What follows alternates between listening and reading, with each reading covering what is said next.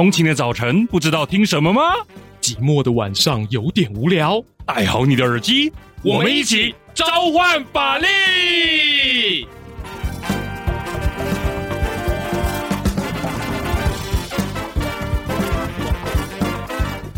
嗨，欢迎回到召唤法力，我是节目主持人王鼎玉，AK 法白主编。你最想搞懂的新闻争议，让我来分析。我想最近最火红的政治关键词啊，不外乎就是蓝白合了。从今年三月多的一个吼呼声，到九十月的磋商，到十一月甚至登记领表前，还在君悦饭店召开盛大的记者会。我想这个都是哈许多政治粉丝哈莫不。啊，津津乐道的一个好像是局势了。不过在这样的一个局势当中呢，我们看到呃许多哈非常令人哈这个捧腹大笑，甚至哈这个莞尔的画面哈，像是在这个登记领表前的君悦饭店记者会现场，本来我们期待许多泛白泛蓝人士齐聚一堂，应该要讲出一些可以哈这个写入历史课本的一些经典句子吧，就没想到应该是写入到哈政治写实剧或者是政治啊脱口秀里面的句子啊啊，比方说像郭台铭在主持会一开始呢，他就笑说朱立伦跟马英九呢是他们啊这个。郭柯侯三人会面的重量级不速之客。好了，吐槽完这样子的一个泛蓝大长好之后呢，啊，那这个呃侯友谊呢也开始哈朗读他像这个校长听训班这样的一个声音啊，在昏昏欲睡的这个过程当中呢，诶，没想到他忽然来个神来一笔，他就说，诶，我可以朗读一下我们之间的这个跟柯文哲之间的私讯吗？在朗读完私讯完之后呢，没想到柯文哲呢哈这个哈发挥他这个狮子座一个不服输的个性啊，就呛说，诶，只有这个哈网军跟侧翼才会念人家的简讯哈，搞得整个局面呢哈本来是要讲一些国家大事走向的哈，变成是一些呃碎言碎语哈，彼此争论不休，没有什么共识的局面。难怪人家笑说九二共识就是没有共识。而这次的会面呢，也完美的继承这样的一个算是泛蓝的大传统。好，那相比之下呢哈，同样是两强相争，因为我们今天谈蓝白合哈，不外乎就是柯文哲 versus 侯友谊彼此之间权力竞逐到什么样的一个精彩火花。可是呢，对比哈二三十年前，同样是两强相争呢哈，李登辉 versus 当时的军系大佬郝柏村，当时哈可说是真刀真枪啊啊，行政政部门。versus 的军系部门哈，两边哈相争，到底谁赢谁输哈？可真可说是哈，当时都有人在怀疑说会不会有发台推翻那个哈行政权的一个疑虑哈。当时甚至哈甚嚣尘上到这种程度了。好，那在这样的一个权力竞逐之下，你可以发现说，哎，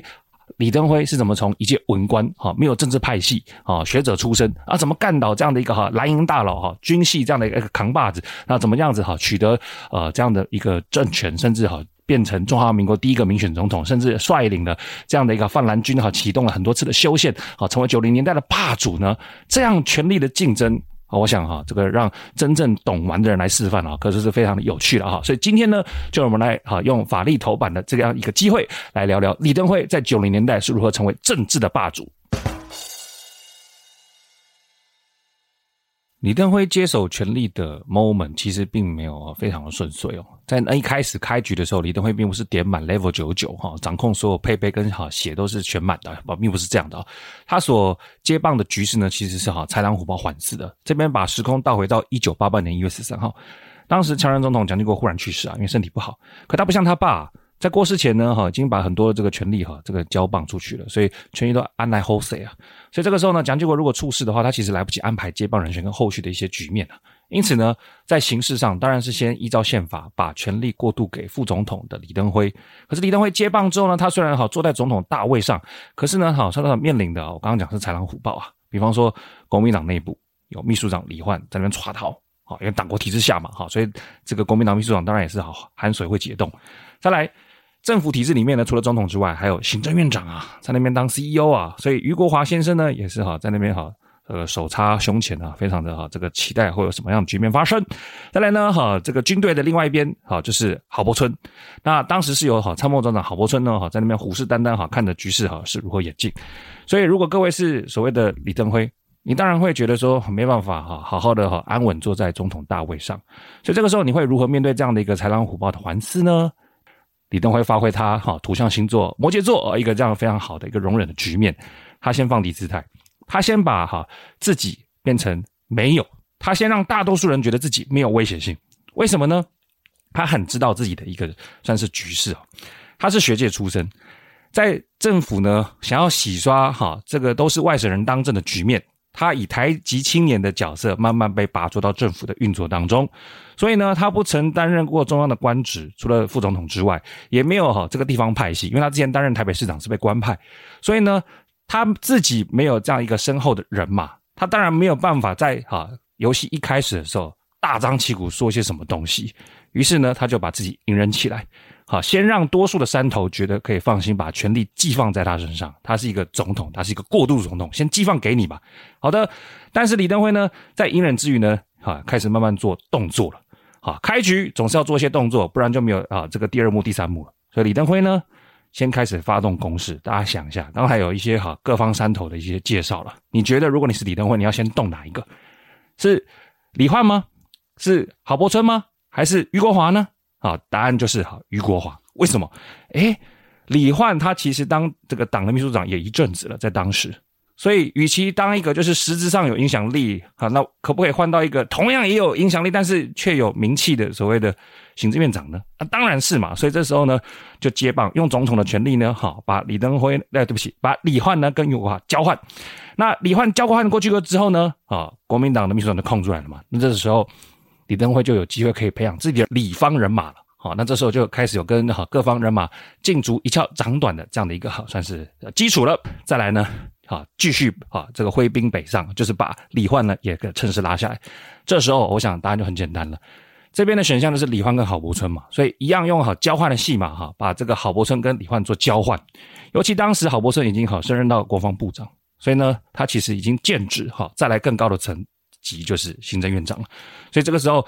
郝柏村也是哈心怀大志啊，想要更上一层楼啊，哈，行政院长就变成是他哈这个哈非常觊觎的囊中物了。因此，这个时候李焕就算被换下来，他也没办法反对，因为他同样面对的是哈大山一座的郝柏村。那问题就来了，郝柏村何德何能，在当时这么样的底气深厚，让各方人马都无法撼动他，甚至让李登辉摆在最后。这边也不得不介绍一个历史啊，就是所谓的军队私有党国体制的一个基础了。为什么这么讲呢？好，这边时光再往前拉一点点，拉到一九四七年二二八，在那个时期呢，政府为什么可以算是维稳？答案就是军队，军队透过清乡以及哈这样的一个禁税的这样一个手段，让各方人马都哈这个无法哈对白色恐怖说第二句话。因此呢，哈军队的私有就变成是国家哈控制秩序非常重要的工具。可是军队是怎么样私有呢？这边哈要不得不讲到一个关键词，就是所谓的政工制度。讲白话就是说，哈，军队固然是国家的一个体系，就跟我们哈普通的文职公务员一样，它都是哈在国家的这个制度下去做事。不过，军队之上就附加了一个所谓的政工体制，让军队呢哈受到了哈深度的渗透及控制。也就是说，平常呢你是一个士兵，你被军官管是一回事，可是呢还会有所谓的政工干部呢，以幕僚长或者是政战主管的身份来辅导这个军官，然后呢。政工干部呢，他还有哈像哈所谓的上级举报部队违法犯纪的状况，所以如果你在部队里当兵，你不只要听军官的指挥，在那边操练或是做一些日常行政活动，你还要去听命于政工干部，生怕自己的一言一行呢被政工干部哈这样子打小报告打上去。所以呢，所有军队的人呢，其实都受到高度的监控哈。于是军队最后就哈慢慢的哈听令于最后的这样的掌权者，所有的这样的政工体制都收敛于哈。最高的这样的一个统帅，也就是当时的蒋介石啊，还有后续接续接棒的哈这样的蒋经国。好，所以呢，这样的军队体系被这个把持住之后呢，我们的郝柏村呢也完美继承了这样的一个哈军系掌权的一个哈传统。好，那这边郝柏村哈既然看掌握了军系的这样的大权。也就让哈国民党的其他人呢，对他哈这个忌惮三分啊，也让李登辉呢，在面临到整个局势呢，就把他放在最后一个哈算是位置来做最后的对抗。好，讲到目前为止呢，我们大致从哈李登辉开局，然后跟各位谈到了哈李登辉对决郝柏村前夕这样的一个两强相争哈这样的一个对峙的局面。所以这边呢，以下呢就要跟各位来哈继续剖析李登辉呢。用尽了哈这样的一个算计，总算呢哈把两个军系大佬拔下来的这样的一个哈史诗般的这样的步骤，相较于我们现在在谈蓝白合，诶，两边都是在吵架而已，哈，并没有拿出实际作为。那李登辉到底是何德何能，能够哈把这样的军系大佬拔下来？我想有两个很重要的关键啊。第一个呢是利用哈这样的政府体制的运作，好，可以交换利益，他懂得怎么去交换利益。相较于蓝白河现在彼此没有交换任何东西啊。再来第二个。好，懂得运用所谓的民意，好，等名气去压迫另外一方，哈，引用第三方的力气，哈，去改变现况。我想这是李登辉呢，好，非常会观察局势的一个哈这个象征。好，以下呢有四个局面呢，哈，可以说明李登辉是如何达到哈这样的交换，并且利用局势的这样的一个走向。以下有四个步骤，第一个步骤，哈，借势阶段。他前面谈到李登辉非常的哈图像星座嘛，他懂得容忍哈，去那个接应哈，算是对方的哈，先让对方哈先喘一口气，好让对方呢哈不要那么急的哈，先那个把他当做大目标。好，所以呢，在李登辉哈的掌权总统的期间的初期，他非常哈仰赖好的这样的澳援。换句话说，他不止这个接纳郝柏村哈作为他的这样的队友，他还拔擢从参谋总长的位置把他拔到国防部长。好，那在这个同时。你想李登辉为什么要这样子哈给他往上升？诶，他不是彼此之间在竞逐总统大位吗？这样按理来按理去吗？为什么要明着给这样的权利呢？好，其实这个时候啊，不外乎就是哈借用郝柏村在军中的威望，好，郝柏村好能够管得动下面的兵，那李登辉管郝柏村啊，军人不就是间接的觉得说，诶，李登辉才是这样子一个上位的一个哈大者，所以这时候李呢其实是以哈郝柏村作为军事代理人。逐步在军中建立起自己的威望，然后呢，透过郝柏村这样的引荐哈，他也让哈李登辉可以跟官兵之间建立起哈各种情谊啊，培养各种军官的一个交流，甚至是哈透过主持军事会谈，让各部队呢开始跟李之间呢有更多的认同。好，所以这个期间呢啊，拆弹的第一招呢就是所谓的借势阶段。好。那可是呢，利用郝柏村这样子哈，跟军官接触，扩大自己在哈军中的威望，这一招其实也不能用太久啊，毕竟郝柏村也不是哈这个傻傻的被人家哈当做是工具来使用，所以后来的对决哈，这个终须一战啊。然后这起事件要怎么演进？李登辉要继续用哪三招来把这个这这个炸弹给拆除呢？第二招就是请君入瓮了。好，所以当郝柏村的权力欲已经到达一个这个顶点哈，快要啊烧起来的时候呢？国防部长当然不能满足哈郝柏村的野心的，所以这时候请君入瓮就是第二招了。那因为呢，郝柏村呢真的是很想要哈掌握大权，可是李登辉又瞄准到说，其实名气呢对于哈军系人物出身呢哈掌握军权是非常的忌惮，所以这个时候呢他就引进了哈第三方的外力，也就是民意。哈，换句话说，换句话说，当时的执政党是国民党，而反对党以及民间的声音呢，哈其实非常的反对所谓的军人干政。因为他们也都看到这个李登辉跟郝柏村在竞逐权力的过程中，军人干政是一个非常大的一个疑虑，所以反对党以及民间的声音呢，好，不管是从议会到街头，都多次发动了抗议或者是一些这样的一个反对活动，引发大众对于好的军事色彩非常不安这样的一个声音。像是当时的《首都早报》，他已经收起来了哈，那他就以斗大的头版，在那个五月三号的时候就提出，一九九零年五月三号的时候提出干反对军人组合这样的一个头版标题。那于是乎呢，好，在《智利晚报》在同一天的社论当中也贴出“无言”两字作为社论这样的一个好标题，所以呢，都再再可以显示出当时民间的声音是真的很反对军人来干政，所以。一旦哈郝柏村想要接受李登辉的提议，从国防部长变成行政院长，那他就要进行一个人生哈的十字路口的选择。你到底要不要跟你过去赖以为基础的军队说再见？如果你想要进入到行政部门的头、行政首长这样的行政院长的位置，好的，那请你放掉过去的这样的一个军人的这样的位置，你敢不敢？你想不想？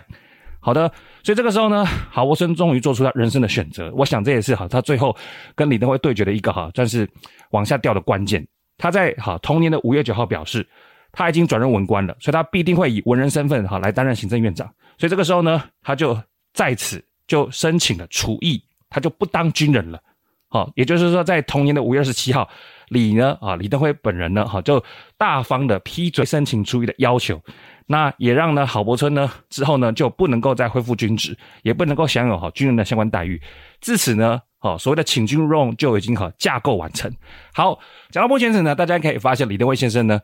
啊他既怀柔又强硬，啊这样巧妙娇柔的这样的一个权力展现。他先对他的对手哈放低姿态，二来呢又用一些哈这个让对手这个不可不面对的这样的一个局势，让。对手哈，默默的跟随李的意志往前走，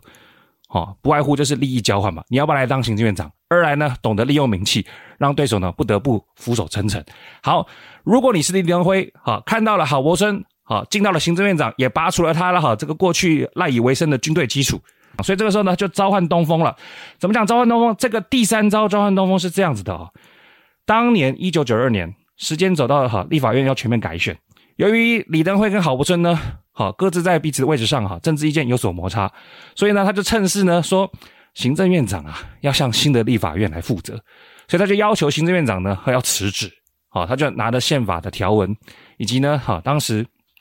这个哈很多人对于宪法的解释，就认为说。行政院长他就是要向立法院负责嘛，啊，立法院有新的这个席次诞生，啊，你旧的行政院是不是要负责？所以要哈跟着辞职哈，这样才比较符合我们宪政的想法嘛。所以呢，就在那个时候，很多国民党主流派的声音跟哈当时反对党民进党的这样的一个反豪声浪当中，于是郝柏村呢，就终于在一九九三年的一月三十一号，向哈这个内阁应该说率领内阁啊，向李登辉提出总辞。啊，那并且呢，经过国民党内部的一个同意之后呢，啊，终究提出了一个哈辞呈，啊，让结束结束了这个哈李郝相争的局面。啊，因为郝柏村的政治事业就此告终，所以我们可以想到，李的政治江山就彻底奠定了。国民党内部再也没有第二号可以跟李登辉抗衡的人马。那九零年代，李登辉的政治江山就此奠定，李的政治霸主的地位也就此形成。所以各位呢，可以看到哈，李登辉这样拆弹的一些招式呢，哈，非常的精彩。而且呢，李登辉他之所以哈拆弹精彩，还不至于说他只是个人之间的权力掌握，他还非常懂得引进制度来稳定他所享受到的成果。如果你是李登辉，在前面拆完弹之后，你会哈回家深夜当中哈睡觉前思忽然思考到一件很可怕的事情，诶，怎么总统会这么需要担心军队的势力？到底军队好从威权时期走到现在，为什么一直都没有办法所谓的依法行政，都会变成是好特定人把持这样的一个工具？到底有什么方法可以透过制度把这个军队从私人手中还诸于政府，还诸于国家，好实施所谓真正的一个好军队国家化呢？好，今天呢要来讲第四招拆弹的一个招式，叫做一劳永逸。讲直白一点，前面这样的哈让军队变成私有化哈，绑在特定强人的手中，不外乎就是制度不是很清楚。所以在这个 moment 呢，李登辉呢就使用两招，第一招叫大法官，第二招叫立法院。怎么说呢？立法院呢，在一九九八年七月呢，好由立法院委员申请呢，啊，做出了一个哈四百六十一号解释，号码不记得没关系。但是呢，我们的大法官哈很明确的提到，国防部是管哈全国国防事务的。当立法委员呢想要去监督国防部的时候，那么请哈参谋总长或这个国防部长以下的其他的幕僚呢，都要全部的乖乖的向哈国防部长负责。这句话呢听起来好像没有什么了不起哈，什么参谋总长、什么国防部长与我何干？但是这几个字啊，就超级撼动了哈我们的军队的运作。简单讲，以前由郝柏村担任参谋总长的时期，他是啊这个军队里面权力最大的人，但是他可以完全不用受到立法院的控制，那个是当时的局面。而刚才大法官所说的话，参谋总长不准再这样子顽皮了。请你听令于国防部长，而且国防部长可以率领参谋总长之余，国防部长必须要受到立法院的监督。所以这个时候，你可以听到前后两者有什么差别。郝柏村时期，参谋总长，天哪，寒水会结冻，没有人能够去管他。啊，当然是强形成一个啊强人统治的一个温床。可是呢，大法官在做出解释之后，哦，参谋总长只不过是国防部长的幕僚，而国防部长在率领的时候，还必须受到立法院的监督啊，不就形成了我们权力分立可以互相哈监督制衡这样的一个局面？所以拆弹的第四招一劳永逸，大法官已经开响第一炮了啊，请各位这个哈立法委员好好监督你们的国防部长跟这个所谓的参谋总长，不要再乱搞了。好，一劳永逸的第二步法律。所以呢，立法院呢也紧接着在这样的捷报之后呢，在一九九九年九月提出所谓的国防法及国防部组织法的修正法案，把大法官解释呢变成哈白纸黑字的一个修成正果了哈。怎么说呢？在现行的国防相关法令就提到，总统是哈统帅全国陆海空军为三军统帅，行使统帅军指挥监督，直接责成国防部长，由部长命令参谋总长指挥执行之。好的，以上是哈比较无聊的哈法条时间。刚才文字当中，大家应该很清楚的听到。由部长命令参谋总长指挥执行之。这个时候，谁才是老大？参谋总长是下面小的，部长是中间的，总统是上面的。所以，总统就真正成为哈法律意义上的所谓的三军统帅，而不是只是一个空壳。好，回想起李登辉刚才开局时还没有点满，必须要容忍哈这个军队强权之郝柏村那个年代，可说是在制度上有天壤之别。所以在这样的一个领导系统下，哈，大法官助攻，哈，立法委员修成正果的这样的一个组合下，代表民意的总统跟哈国防部长才能够真正的去直接统治军队，这样的一个体制也才会把军队从私人手中哈放到政府手中，那并且透过国会部门的调查以及咨询呢，促成哈整个军队都负起相关的责任被制衡。那到此为止，哈，军队国家化的这样的理念呢，才能够彻底的落实在我们的国防体制当中。所以呢，今天这个故事其实哈，主要虽然是在讲两强相争的艺术啊，这个权力的竞逐到底怎么做哈，才能够达到一个局面，而不是沦为哈彼此在那边好像小学生吵架。我们附带也可以听到，原来在九零年代的一个哈惊心动魄的权力竞逐当中，军队国家化这件事呢，其实默默的哈就在这样的一个算是互动当中被落实下来。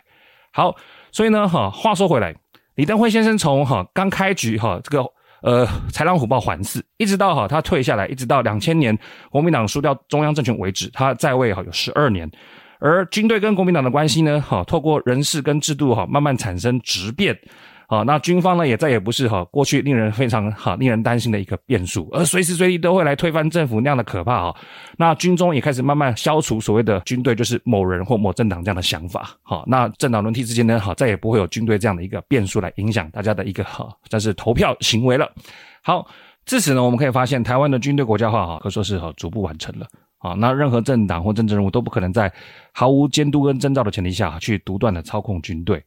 不过，哈，说到底，这样的一个改革呢，可能也来自啊李登辉一开始没有办法对国民党的传统势力完全放心啊，因而想尽办法打出哈很多这样的招式哈。去拆解那个未爆弹，哈，让军队的忠诚呢，从党从郝柏村慢慢改而建立在哈一个国家的制度之上，啊，其实某种程度哈来说，对他来讲哈也是有利于巩固权力。所以呢，我们常讲人生如戏，戏如人生啊，有时候现实生活中的这样的一个演变，哈，远比戏剧来的精彩。我们都知道李登辉这样的一个哈历史故事，也曾经被啊戏剧啊国际桥牌社搬上这个电视荧幕哈来演给大家看。但其实呢，在电视上的故事呢。哈，其实可能远不比哈这个真实历史故事来的惊心动魄，而且影响深远呢。我们现在看到啊，这个军队或者是宪法或者是政府体制的运作，其实很多时候都是奠基在哈李登辉这样的一个算是呃像捏面人一样把它捏出来的这样的一个局势当中。我们都是活在李氏政权所塑造的这个成果，也不一定啊。好，全民健保啊，还有总统直选啊，好军队国家化啊，这些制度化的东西，很多时候都是从李氏政权那边捏出来的。好，以上呢就是我们来回顾这个从蓝白河侯友谊大战柯文哲对比，哈，这个李登辉 vs 郝柏村所讨论到的哈这样的李氏政权往上爬的一个惊心动魄的故事。好，又到了我们节目整理的时间了哈。今来谈到李登辉 vs 郝柏村彼此两相竞逐的局面，李登辉是如何在一开始啊开局豺狼虎豹的环视局面当中杀出一番血路，成为九零年代的政治霸主。其中的拆弹十招可说是令人回味万千。第一招，啊，所谓的借势截端啊。借重郝柏村在军队的一个威望，好好，李登辉呢就可以深入到军队当中，跟更多的各方人马来做交流，也成为未来呢啊发展势力的基础。第二招呢，所谓的啊请军入瓮，你想要当行政院长，来我给你。可是郝柏村从哈军队走到啊行政院长的路上呢，哈必须要抛舍掉自己过去赖以为生的基础，就不可以再继续当军人了啊，避免军队干政。所以呢，也让郝柏村呢在得到了行政院长的位置之余，却也失去了过往哈这个赖以为生的基础也形成了哈郝柏村只能往前走，没有办法往回头了这样的一个局面了。再来第三招，所谓的哈引入东风，什么叫引入东风？在李登辉啊作为总统 versus 哈郝柏村的行政院长这样两强相争的局面呢，李登辉引进了第三方的民意。啊，要求新的立法院上台之后呢，那么旧的行政院呢就必须下台负责辞职，面对新的一个局面。这样引入东风的结果，也让郝柏村呢不得不面临民意的压力，因为他毕竟是文人了嘛，哈，你就要接受到文人的游戏规则，所以这个时候呢，他也只好黯然下台，结束了哈李好和相争的这样的一个政治局面。拆弹第四招啊，在郝柏村下来之后呢，李登辉并没有因此而感到完全放心。原来呃，军队哈私有。这样的一个传统，也让呢当政的李登辉感到芒刺在背，所以利用大法官以及立院的助攻，强调解释的这样的一个宪法的优位，并且呢让哈相关的成果哈加以立法落实，也让军队哈成为国家真正的一个制度，而不是私人的工具。至此呢哈，我们也可以发现，在权力竞逐当中，其实很多政治人物的一个成果呢，也就影响到我们当代人民哈所看到的一个政治走向。很多的一个遗迹都深化了我们现在的政治的一个面貌，哈，政治的地景。所以今天我们来讲这个故事，虽然没有太多的法律成分，有很多的历史走向，但是却也可以凸显出政治人物的一言一行。虽然他我们当下看起来很莞尔，虽然我们当下看起来很好笑，虽然甚至我们有时候觉得很悲哀，怎么这么荒谬啊？在觉得很搞笑之余，其实我们要思考这些政治人物的一言一行当中，到底为当代的台湾人民带来了什么样的改变？是好的改变，是坏的改变？会不会影响到后世？还是？为我们带来更多的烂摊子等着我们去收拾，所以这也是为什么我们今天来聊李好相争 versus 当今的蓝白合。其实，在哈呃权力的竞逐当中，政治人物哈往前走，好他们去挑战更多的职位，他们去哈这个彼此竞逐这样的权利，我想都是人性的必然，也是一个呃政治生活的一个哈常态，这都是无打不打紧的。可是呢，他们在哈竞逐权力当中，在这样的运作背后，到底有没有给人民更多的好的改变，为我们哈带来更多更好的制度？我想这也是我们可以从呃政治的呃故事，或者是从法律的观点，可以去思考，并且去感受一下的。政治人物留给我们的。应该不只是好笑而已吧。好，所以呢，今天就让我们用法律头版来回顾今天的故事。那我们故事也说到了尾声。以上呢，就是我们今天的召唤法力。我是节目主持人王鼎玉，非常期待各位听众能够把你的想法或留言呢放在我们的哈这个 First Story 的留言板，又或者是到我的 IG 近期的公民来留言，让我知道。非常欢迎大家留言给我，我也非常期待能够跟大家在空中交汇。我是主持人大黑，召唤法力，我们下次见。